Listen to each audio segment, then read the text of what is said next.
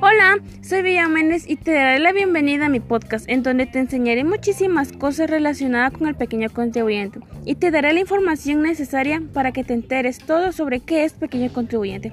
Y de igual manera te diré cuáles son los requisitos que se necesita para ser un pequeño contribuyente, así que bienvenido.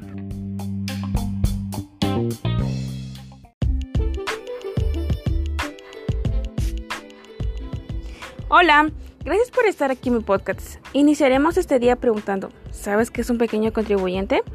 Sí, no, tal vez, no lo sé. Bueno, hoy te diré qué es pequeño contribuyente y por qué se le llama pequeño contribuyente. En Guatemala se considera como pequeño contribuyente a toda aquella persona que trabaje por su cuenta, pequeños empresarios y profesionales. Según el artículo 45 de la Ley del Impuesto al Valor Agregado, decreto 27-92, se considera como pequeño contribuyente a las personas individuales o jurídicas, cuyo monto de venta de bienes o servicios no exceda más de 150 mil quetzales. La primera decisión de un emprendedor. ¿Sabes cuál es la primera decisión de un emprendedor? Bueno, yo te diré. Es cómo pagará sus impuestos. Tiene que elegir el mejor régimen. Algunos inician sus actividades en el régimen del pequeño contribuyente para el pago de sus impuestos. Bueno, esta decisión muchas veces es tomada por recomendación de un amigo familiar y por las referencias que alguien puede dar sin saber realmente qué implica tener el régimen del pequeño contribuyente. Al inicio de una empresa, el reto del emprendedor es la inversión de la capital en el pago de las obligaciones relacionadas como patrono, como empresario, como sujeto de pagos de impuestos. ¿Sabes cómo se afecta estar en el régimen del pequeño contribuyente? El ser pequeño contribuyente no implica efectos negativos, sino diferentes circunstancias, puesto que este tipo de régimen fiscal conlleva el cumplimiento de determinadas obligaciones, que de no realizarse podrán tener efectos negativos sobre la empresa y el, negocio. Ok. ¿Sabes cuáles son las obligaciones que tiene el régimen pequeño contribuyente? Fuera de las obligaciones de todo, todo emprendedor, tiene respecto de su empresa al momento de iniciar sus actividades. Como por ejemplo, tales como inscribirse en la Superintendencia de Administración Tributaria, o sea, SAT, afiliarse a un régimen fiscal, designar una imprenta autorizada por SAT para la impresión de sus facturas, con dicho monto máximo en el régimen pequeño contribuyente que se puede reportar en un año es de 150 mil quetzales mensualmente. Representa una facturación de 12.500, aunque no se puede considerarse una obligación a este régimen.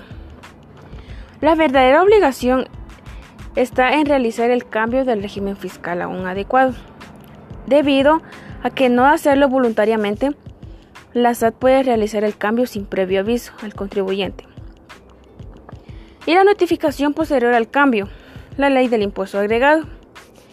Si después de un mes no presentas tu formulario, debe pagar una multa de 150 mensual, ya que por día si tú no pagas al día serían 7.50 quexales.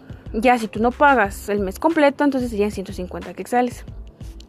Debido a una exoneración del 85% del total de la multa que informa el Código Tributario.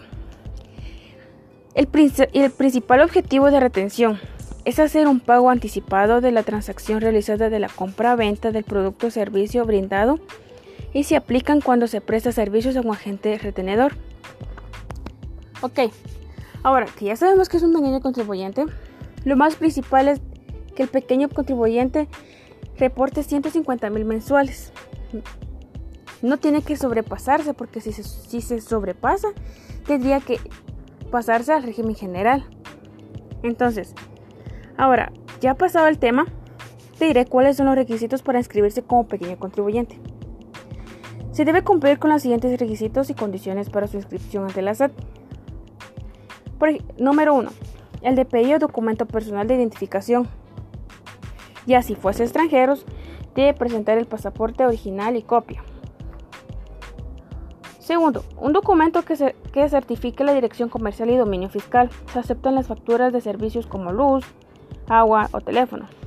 De emisión reciente. Obvio tiene que ser reciente. También las facturas de alquiler o el contrato en original y copia. Es mejor. Tercero, su facturación anual no debe superar los 150 megazales, como lo había dicho anteriormente. 3. El NIT o número de identificación tributaria. 4. Requisitos legales establecidos, así como la designación contador según corresponda. ¿Cuál es la primera obligación en el régimen pequeño contribuyente? A ver. Aplica en todos los regímenes, en la emisión de una factura por la prestación de un servicio o bien la venta de algún producto.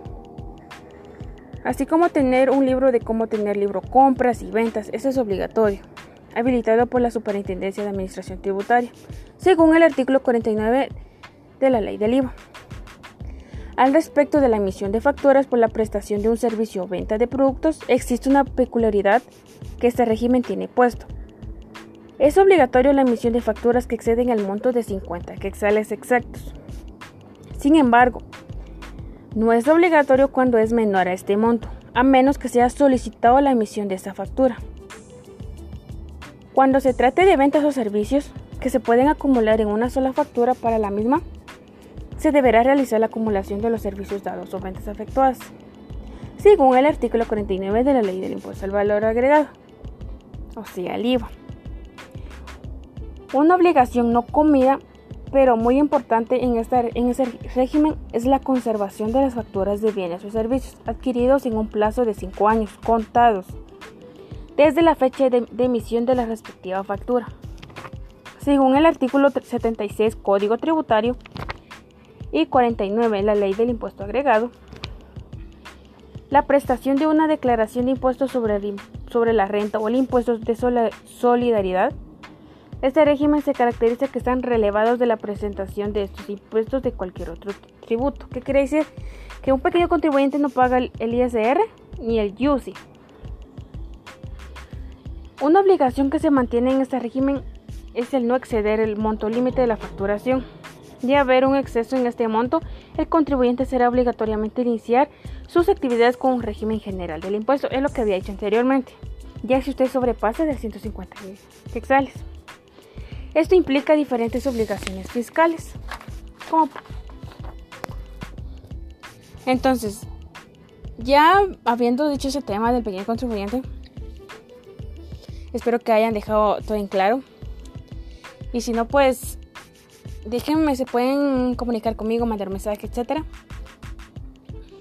Entonces, un resumen de lo, del pequeño contribuyente.